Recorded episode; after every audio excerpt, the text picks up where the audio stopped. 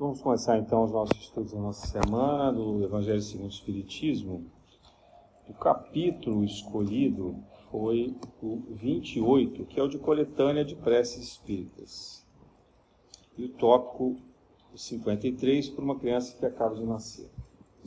Bom, por que que Kardec resolveu inserir no seu evangelho uma coletânea de preces? A gente poderia pensar nisso. E eu acho que a gente tem que dar um passo atrás nessa história para compreender que no momento em que o Kardec começou a fazer a transcrição do Evangelho, ele tomou uma decisão de fazer o caminho moral do Evangelho. Veja que no, no Espiritismo a gente não conta a vida de Jesus. Não tem nem um pedacinho falando da infância dele, ou da vida adulta, ou da crucificação, ou dos milagres, etc. Né? O que há, na verdade, são uma série de mensagens que falam sobre a moral de Jesus, a moral evangélica, aquilo que é o cerne, né? o coração da lição trazida por Jesus e que a gente deve praticar. É isso que está aqui. O Kardec imaginava, de início até, que o Espiritismo viraria uma religião nova. E ele tomou uma bronca do Espírito de Verdade, dizendo assim: não, de jeito nenhum. O Espiritismo não é uma religião, ele é o futuro das religiões. Ou seja, os ensinamentos que o Espiritismo resgata, que o Espiritismo não criou nada, não tem nenhuma mensagem nova trazida pelo Espiritismo, ele é uma revelação de resgate, de refinamento da mensagem trazida por Jesus. Então, é, ele diz assim: o Espiritismo é o futuro das religiões, ou seja, aquilo que está no Espiritismo é justamente o que ficou escondido, é, o que foi modificado, adulterado nas Escrituras e que os Espíritos nos trazem é, recuperando essa mensagem, esse, esse Evangelho. Mas ainda assim, mesmo não se configurando como uma religião, Kardec entendeu que a oração é uma peça-chave Kardec e aquele grupo de espíritos, né, a falange toda dos espíritos de verdade, é, entenderam que a, a prece ela é fundamental. E por que, que ela é fundamental? Porque ela modifica o nosso interior. No momento em que a gente se coloca em prece, a gente uh, cria um ambiente de saúde mental, saúde psíquica.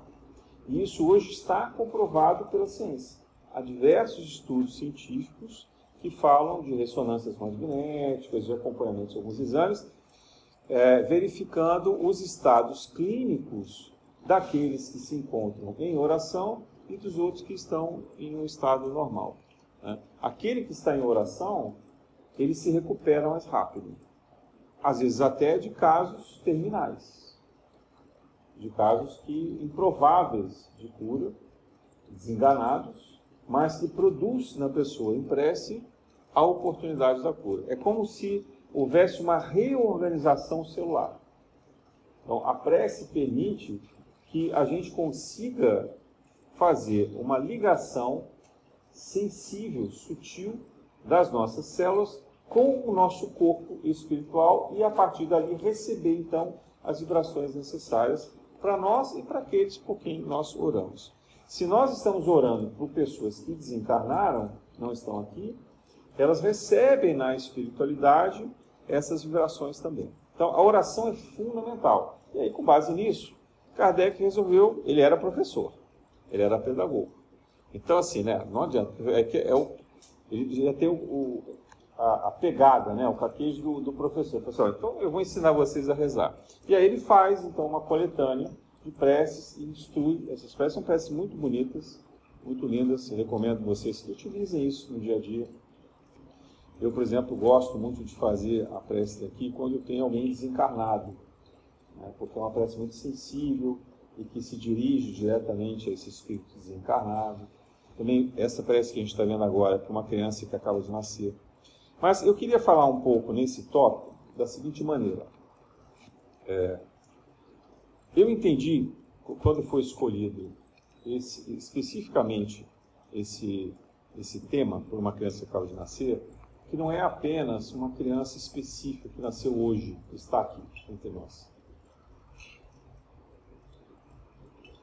Isso tem muito mais a ver com a circunstância de que nós estamos recebendo inúmeros espíritos missionários.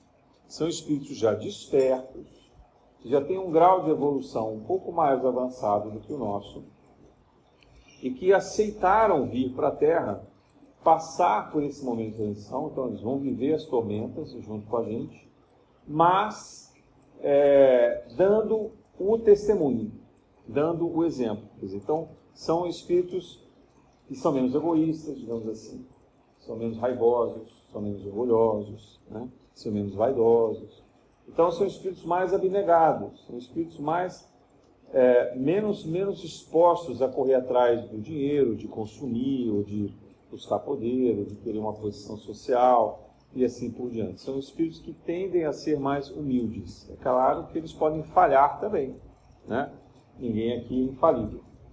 Mas, de um modo geral, esse grupo de espíritos que está aqui vem para esse testemunho. Então, eu acho que essa prece, ela nos lembra muito esse instante desses espíritos que estão nascendo, alguns deles nas nossas famílias, né? porque muitos de nós aqui temos crianças nascendo, netos, filhos, sobrinhos ou é, filhos de amigos ou de outros parentes e por aí afora. Né? Então é uma, é uma condição, é um instante que nos chama a atenção para esse espírito. Imagina o seguinte: se nós estivéssemos é, vivendo uma situação de muita dificuldade, sem ver uma saída, e de repente aparecesse um parente distante que viesse nos visitar e, percebendo as nossas dificuldades, fizesse ali um esforço de auxílio, né? não apenas financeiro, mas de amparo, de apoio moral, de ajudar nas tarefas da casa e assim por diante. É esse o papel que esses espíritos abnegados estão fazendo agora. A gente tem algumas notícias, são muitos os médicos que falam disso, né? o Chico já havia falado, o Divaldo, agora a gente ouve bastante da Mônica de Medeiros, falando de cerca de um milhão de espíritos que chegam entre 2025 e 2030, aproximadamente. Mas desde os anos 2000 já há espíritos abnegados reencarnando. Né? Então, por exemplo, uma criança que nasceu em 2000, como o Emmanuel, né, segundo Xavier, o Emmanuel reencarnou em 2000. Hoje ele já tem 23 para 24 anos. Né? Já tem, já é um adulto, já é um jovem adulto. Eu tenho filhos nessa, nessa idade também, e muitos de vocês devem ter também filhos ou netos, enfim, nessa idade. Aqui na Casa Paula a gente tem é, muitos jovens entre 19 de 26 anos, que é esse período, mais ou menos que eu estou falando. Então, isso, isso faz, desperta em nós como esses espíritos estão vindo, retornando com essa missão. Né? Eles não são espíritos super evoluídos, não. Eles não são anjos. Não vamos nos enganar em relação a isso. São apenas pessoas um pouco mais espertas do que nós, os que eu citei um parente distante que vem nos visitar. Né? Alguém que está numa condição um pouco melhor e que, por estar mais esperto, então ele é capaz de nos auxiliar, vendo de fora, né, com um critério mais racional, mais lúcido, de fazer algumas ações, vamos recomendar determinadas ações que possam nos tirar desse, desse buraco, dessa, dessa, dessa doença psíquica coletiva que a gente vive. Então é isso que eu acho que pode nos ajudar e fazer bastante essa diferença. E, e o, o que isso diz sobre nós? Né? Porque em algum momento nós também estávamos no estágio de vir reencarnar. O que será que aconteceu com a gente naquele instante antes da reencarnação? Bom, todos nós fomos preparados para a encarnação que nós temos agora. E não foi de véspera, isso que é importante dizer. Né? Não é que a gente foi chamado numa salinha, um dia falou, senta aí, amanhã você vai reencarnar, teus pais são esses. Né? A gente tem essa sensação. E lá no, espírito, lá, no, no mundo dos espíritos acontece assim. Isso pode até acontecer com um espírito que tem uma prova involuntária, aquele que não quer reencarnar, ele está muito obsediado, ele é o próprio obsessor no, na, no mundo astral, no umbral. Então ele, ele está num estado de dormência, não tem como conversar, combinar, estudar, preparar. Ele está completamente doente. Né? E, então é, esse é anunciado para ele de véspera, mas, mas não é por maldade, é por, pela impossibilidade desse espírito compreender essa prova que ele vai ver. Mas olha, nós aqui temos uma condição normal de, de existência. Nós não temos nenhum desvio psíquico tão grave que nos impede de ter alguma lucidez. Então, todos nós tivemos um preparo. E esse preparo foi muito longo. É um preparo de muito e muito tempo. Eu estava fazendo a transição das mensagens a semana passada e me dei conta do espírito né, que veio como Noel Rosa. O Noel faleceu em 1937. Quer dizer, nós estamos falando aqui de quase 90 e, 90 e poucos anos, né? É muito tempo, né?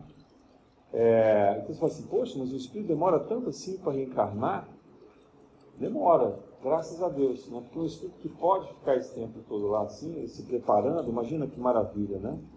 Poder estudar, poder acompanhar a evolução dos pais, dos avós, né? vendo tudo que está acontecendo, vendo os erros, vendo as conquistas, as vitórias. Né? Se prepara até para vir ajudar os pais. A gente não pensa nisso. Né? Olha a oportunidade que a gente teve, diante de nós encarnarmos, de ficar ali 20, 30, 40, 50 anos observando a nossa família. Então, alguns de nós teve a chance de ver os pais nascerem né? Conviveu um pouquinho lá com os pais, os pais vieram, nasceram. A gente acompanha a infância, acompanha a adolescência, a fase adulta, e aí então o encontro, né?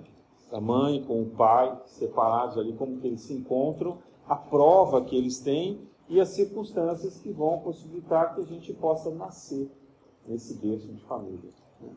Nem tudo sai como combinado, às vezes um se desvia para um lado, para o outro, quebra uma promessa, quebra outra, porque nós somos humanos, falíveis, né? Mas a gente, quando, quando encarna, um instante antes da encarnação, a gente acompanhou isso, a gente viu de perto, a gente já sabia, né? a gente viu as doenças que estavam no organismo dos nossos pais, geneticamente, que poderiam desencadear em nós doenças também. A gente viu hábitos do que estava acontecendo na sociedade tem um filminho que eles mostram, né? Filminho é uma forma de dizer né? Mas, assim, eles mostram, por exemplo, é, vamos dizer que alguém aqui encarnou ali na década de 60, né? Então, eles já mostraram, falaram assim, olha, a década de 60, os próximos anos, né? o que vai acontecer quando vocês estiverem encarnados? Então, estarão sendo liberados espíritos mais libertários, espíritos mais revoltosos, mais próprios de contestar a sociedade, para poder quebrar um pouco dessa hipocrisia né, que havia, então, numa sociedade até a década de 50, né, aquele conservadorismo, aquela coisa bastante hipócrita. Era uma, era uma falsa, um falso equilíbrio, mas havia um racismo escondido, né, havia uma opressão muito grande, uma, uma separação de classes muito intensa, comportamentos muito também preconceituosos, a sexualidade ainda bastante obstruída, e uma série de coisas. Então eles falaram assim, ó, como é que a gente conserta isso? Pega essa galera do umbral aqui, que adora uma farra, uma bagunça, uma baderna, e vamos levar essa galera para a Terra. Né? Então, os anos 60 foi esse período. E cada geração eles vão mostrando para a gente, olha, então a geração seguinte, os anos 70, os anos 80, eles mostram as possibilidades de guerra, as possibilidades de doenças que podem acontecer. Então, não existe nenhum fato grave das nossas vidas, da, da, das nossas provas, que a gente já não saiba. Essa clareza, para um espírito desperto, né, ela é totalmente demonstrada. É, não exatamente como vai acontecer, porque tem o livre-arbítrio. Mas eles conseguem prever pela ciência espiritual, da inteligência espiritual, eles conseguem diagnosticar como hoje a gente é capaz de dizer, né, fazer previsões, por exemplo, de crises econômicas, de possíveis guerras, de doenças e uma série de coisas. Tem, tem muitos futurólogos aí que são especializados nisso, né? capazes de fazer diagnósticos de longo prazo, né? prever a situação da Terra, não vai ter um esfriamento ou um aquecimento global, né? É, que cidades que correm mais perigo ou não, e assim por diante. Então, todos esses estudos são feitos e são compartilhados com muitos de nós para que a gente se prepare. Mas quando a gente chega aqui e encara essas provas, qual é o nosso comportamento? Medo, ansiedade, angústia, falta de fé. Né? E a gente vai repetindo os mesmos erros de encarnações passadas. Né? Vai repetindo, repetindo, repetindo, sem força. Então, o que que o, por que, que a, a oração ajuda? Porque ela quebra esse ciclo. Né? A oração nos coloca numa posição de humildade. A gente, a gente se diminui diante do, da força criadora, da fonte criadora, diante de toda a espiritualidade maior, para dizer: olha, eu não estou conseguindo me virar bem. Eu preciso de ajuda. É. Me dê aí uma luz. O que, que eu estou fazendo de errado? O que, que eu tenho que começar de novo? Dá tempo ainda de recomeçar? Se não der, o que, que dá para eu reparar agora e que lição que eu posso aprender? Então, é esse estágio que a gente está vivendo agora. E por isso que a oração é importante. Então, se a, gente, se a gente se habitua a fazer a prece, principalmente aquela prece espontânea, não decorada, a gente até pode fazer o Pai Nosso, Ave Maria, não tem problema. Só que a gente tem que ter o sentimento da prece. E é muito mais importante esse sentimento do que o texto que está ali. Outro dia alguém me perguntou assim: ah, por que, que a gente aqui não faz a, a Ave Maria espírita. Eu disse, mas existe uma Ave Maria espírita? Ah, não, é porque alguém alterou o texto para dizer que Maria não é mãe de Deus, que ela é mãe de Jesus. Eu falei assim: olha, isso é só uma egrégora criada na espiritualidade de um, uma narrativa, de, de palavras, como se fosse um ato de magia que você pronuncia. Então, se todo mundo pronuncia igual no mundo inteiro, você entra nessa egrégora e ajuda que ela melhore. Então nem é bom alterar o texto. Não importa, desde que você saiba, Maria não é mãe de Deus, é claro que ela não é mãe de Deus, mas você já sabe isso. Então não precisa alterar. Porque o que importa não é o texto, é o sentimento. Então o texto ele é apenas uma chave que abre uma porta para esse sentimento espiritual de humildade e de quem se coloca na condição de pedir o auxílio para a espiritualidade, para a fonte criadora, que nos tire desse, desse fluxo de repetição. De repetição, de repetição de erros que não cessam nunca. E também para que a gente possa ter um despertamento. Então, a prece, ela serve para isso. Por quê? A consciência a gente continua mantendo quando a gente dorme. A gente se desdobra e eles lembram para a gente, olha, quer ver o filminho de novo? Você já está aqui no 59 episódio. Você quer voltar para o início? Porque eu acho que você esqueceu algumas partes. Aqui, né? Então imagina que é uma série da Netflix. Né? É isso, sim. A gente já sabe essa trajetória. E todas as noites, quando a gente, a gente se coloca do lado da espiritualidade, a gente pede o nosso guia espiritual, os nossos mentores, para nos levarem para um trabalho espiritual, para nos atender, conversar conosco, nos instruírem, a gente recebe essas informações. Né? Por quê? Para que a gente possa se fortalecer, para que a gente possa ter um pouco mais de resignação, que a gente possa aceitar aquilo que a gente não pode mudar. Então, não é isso mais ou menos que diz aquela prece utilizada pelos alcoólicos anônimos ou os narcóticos anônimos, né? Quer dizer, que a gente possa saber é, o que a gente pode mudar e tem a força para mudar, que a gente aceite o que não pode ser mudado, mas que a gente consiga separar e distinguir uma coisa da outra, porque às vezes a gente confunde. Às vezes tem uma coisa que está na nossa mão, a mudança, a virada de chave, mas a gente não quer mudar. A gente quer permanecer ali, porque o que nos conduz é o sentimento de vitimismo. É muito mais confortável você ficar vítima do que você ter que pagar o preço da mudança. Né? O preço da mudança mexe com orgulho, mexe com a vaidade, mexe com o desapego, né? o desprendimento das pessoas, dos lugares, das coisas. Então é muito mais difícil fazer isso. Então a gente tem que ter. Uma coisa é a gente tentar ouvir a voz é, da espiritualidade porque determinadas coisas, determinados lugares, trabalhos, pessoas que a gente convive, coisas que a gente tem, estão ligadas a um, a um plano maior. e elas vão ter ali uma finalidade, né? como por exemplo um casamento. Né? Uma relação a dois, ela, ela tem uma família por trás, ela tem todo um histórico, não é algo que simplesmente você fala assim, ah, acordei com vontade de separar e tchau, vai embora, né? Não, você tem que pensar muito bem isso, tem que construir isso, tem que ver se acabou essa prova ou não, né? Se, se, se esse pacto ele já terminou.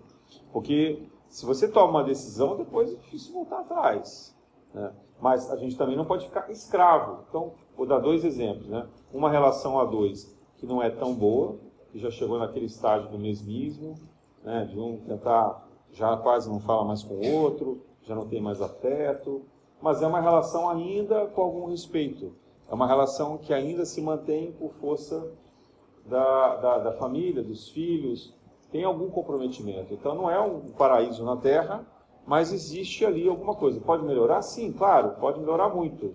Mas não necessariamente precisa separar. Que existe uma diferença entre se modificar, se readequar na relação e de você romper essa relação totalmente. Né? Agora vamos imaginar uma outra relação, onde há um abuso nessa relação. Né? Uma pessoa que bate, tem violência, bate na outra, ofensas né, é, de, de, palavras o tempo inteiro, humilhação, né, é, constrangimento de, de, não dar dinheiro, passar fome, ou é, uma relação de abuso, às vezes, entre pais e filhos. Né? Então, quando há violência, quando há o excesso, quando há o abuso, o que, que a gente tem que fazer? A gente tem que ser capaz de se libertar disso. Então, esse é o processo da mudança. Não dá para dizer assim, ah, não, fica aí, ó, você tem o karma, você fez isso na vida passada, você tem que passar por isso. Não. Não, não em nenhum momento o remédio espiritual é a, a subjugação de alguém, é a violência. Isso é um ato que a gente mesmo é que atrai e a gente precisa aprender a se libertar disso. Né? O fato da gente ter cometido esse ato na vida passada não significa que a gente tem que continuar permanecendo nessa subjugação. Mas, ao mesmo tempo, isso não significa também que vai resultar num, numa contra-violência. Né? Então, ah, aí a gente desperta, ah, meu pai abusava de mim, então agora eu vou lá e eu cometo um ato grave de violência contra meu pai. Bom, que é pior nessa história? É, porque uma violência não justifica a outra. No processo de evolução espiritual, qual é a grande diferença? O perdão.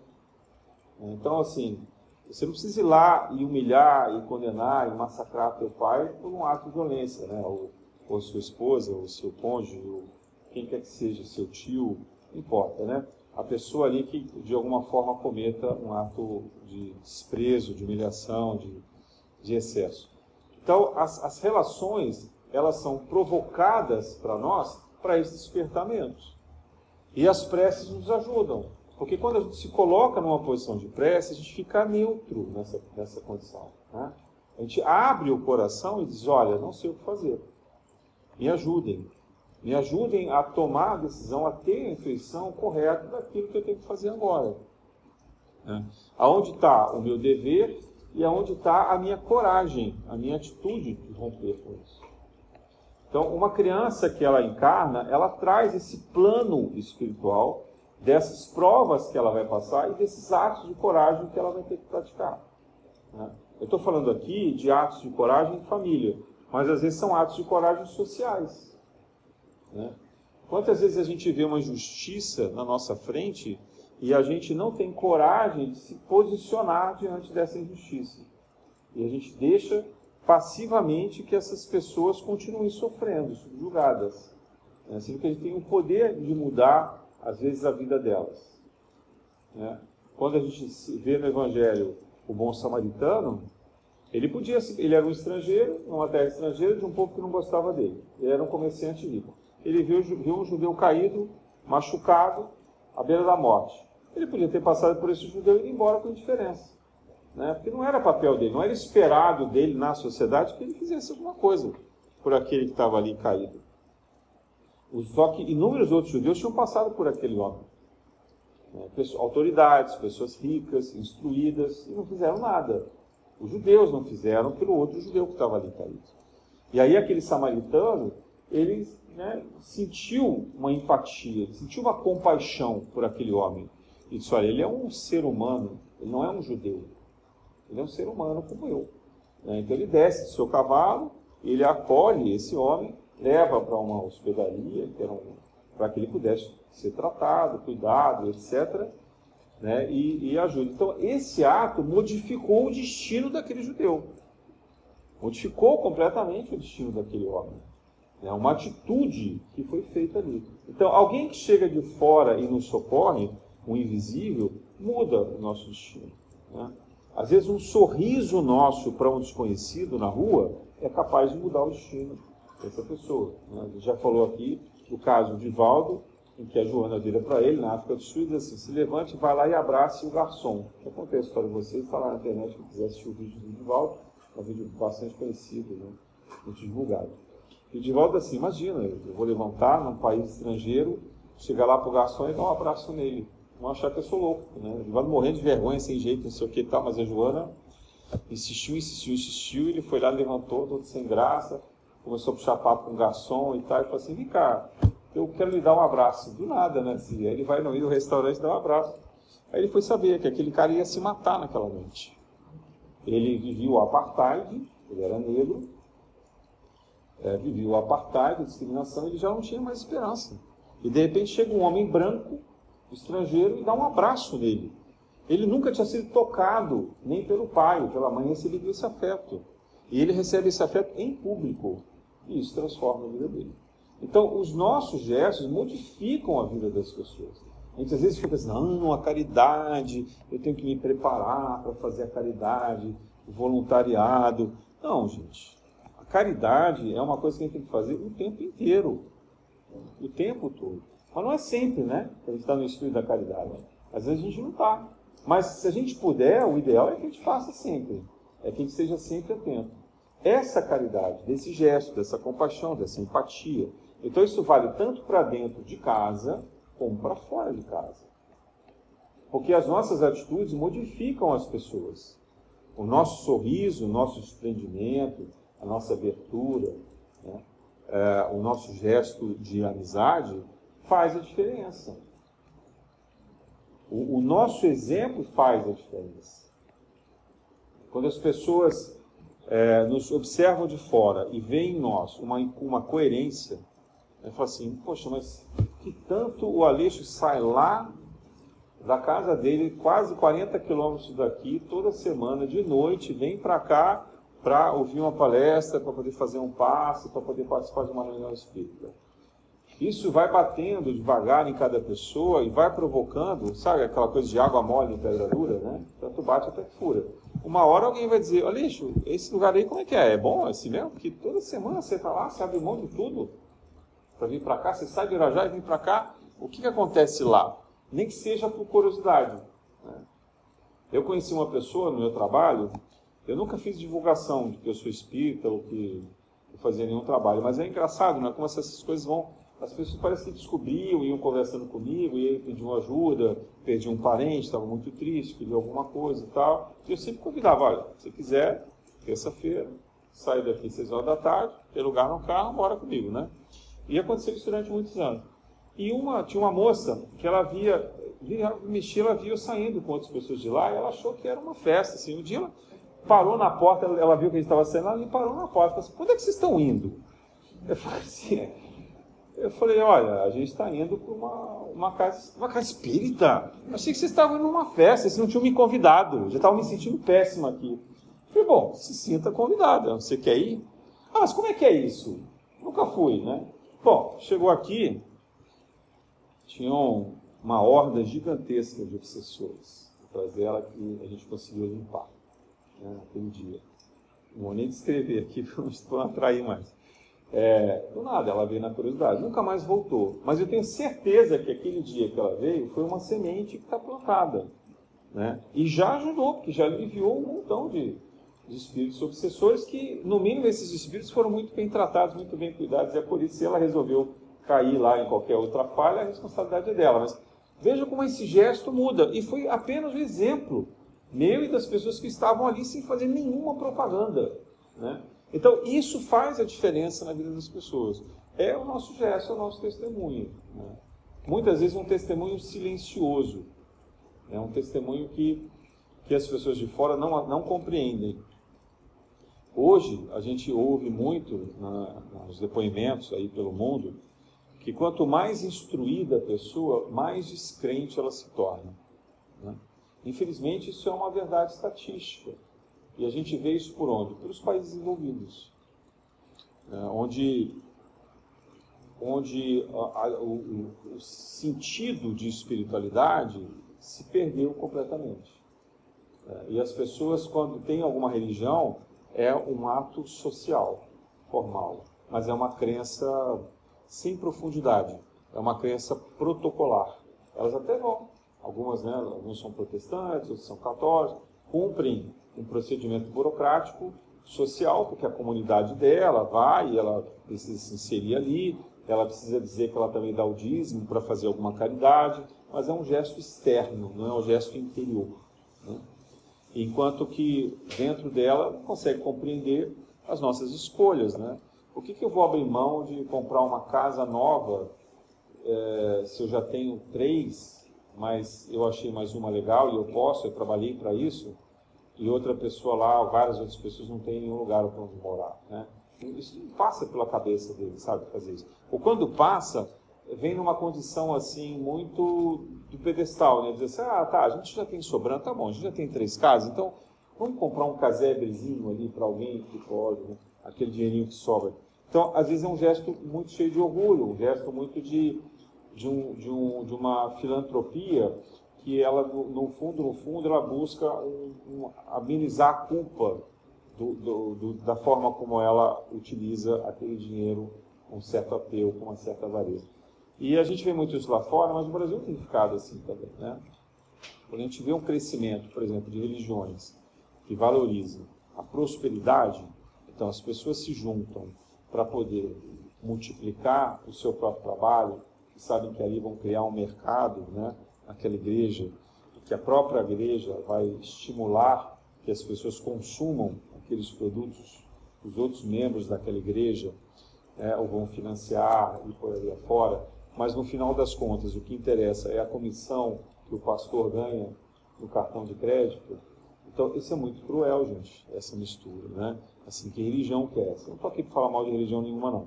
Cada um tem o seu papel e o seu momento. Mas eu estou dizendo assim, não é um sinal de sanidade social. Né? Não é um sinal de despertamento. Não é um sinal de, de raciocínio religioso, de uma fé raciocinada, de uma capacidade crítica sobre a espiritualidade, de procurar de fato uma reforma íntima que faça a diferença. Né? Isso, olha, não nos faz nem um pouco melhores nós espíritos do que quaisquer outras pessoas no mundo, mas nos dá mais responsabilidade, porque na medida em que nós despertamos para isso, a gente passa a ter o dever maior do testemunho. Eu acho que é isso que nos é cobrado aqui. Por quê? Nós precisamos saber que nós já fomos preparados antes de reencarnar que os nossos filhos, os nossos netos, os nossos parentes, as crianças que estão vindo agora, também estão preparadas. E que o nosso dever é auxiliar esses espíritos que estão chegando, acolhendo, pelo nosso exemplo. E que nunca é tarde para a reforma íntima. Eu ouço algumas pessoas assim, ah, mas eu já estou tão velhinho, não, não vou. Imagina se eu vou agora na Casa Paula trabalhar como médico, agora que eu vou fazer voluntariado. Né, dona Terezinha? Fala para mim. Tem, tem idade para fazer isso? Não tem, né? Dona Paula fez isso até 102 anos. Os últimos dois anos é porque a gente não deixou. Então, então, não tem idade, porque a gente vai fazer o que a gente pode fazer, o que está ao nosso alcance de fazer. Né? Ninguém está pedindo aqui para vocês carregarem tijolo, pedra, né? Assim, é o que é possível, é o que está dentro da, da condição é, física e psíquica de ser feito. Mas, se comprometer com essa mudança, isso faz toda a diferença. Porque a partir de um determinado ponto da nossa encarnação, a gente já começa a preparar a encarnação seguinte. Né? Eu, por exemplo, trabalhei 36 anos como advogado, considerando o mercado jurídico todo, desde estagiário, quase 40 anos. Agora, se Deus quiser, eu estou preparando a minha próxima encarnação. Né? Assim, eu já quero começar a pensar em saúde mental. Então, eu já estou atuando com saúde mental, mas eu estou olhando a minha próxima encarnação. Porque eu espero que eu tenha pago os meus karmas que eu tinha dentro do direito. Né? E agora eu quero cuidar de pessoas. E é isso que a gente tem que trabalhar com a gente, sabe? Ah, mas isso vai afetar um monte de coisa na minha vida. Eu vou perder a minha estabilidade. É, vai. Vai, vai afetar sim. Mas o que é que você vai ganhar em termos de reforma íntima? É isso que a gente tem que pensar. Né? E a gente precisa dessa coragem de fazer essa virada de chave. Né? Para poder se sentir melhor. E vou dizer para vocês, é um, uma, uma alegria, um contentamento muito grande quando a gente faz isso. Porque a gente percebe que a gente está no caminho certo a gente percebe que o que a gente faz passa a ter sentido, passa a ter valor, passa a ter propósito. A gente está alinhado com as nossas crenças. A gente deixa de ser escravo do mundo, das pessoas. A gente fica mais liberto. E, portanto, quando a gente é mais livre, é mais fácil fazer escolhas. Né? É mais fácil ter consciência dessas escolhas que a gente faz. Então, que a gente possa voltar o nosso coração para a oração, para a prece, nesse sentido, dessa humildade, dessa resignação, de esperar que a espiritualidade de fato nos instrua, mas que a gente tenha a coragem e a atitude de mudar naquilo que é necessário. Na graça de Deus.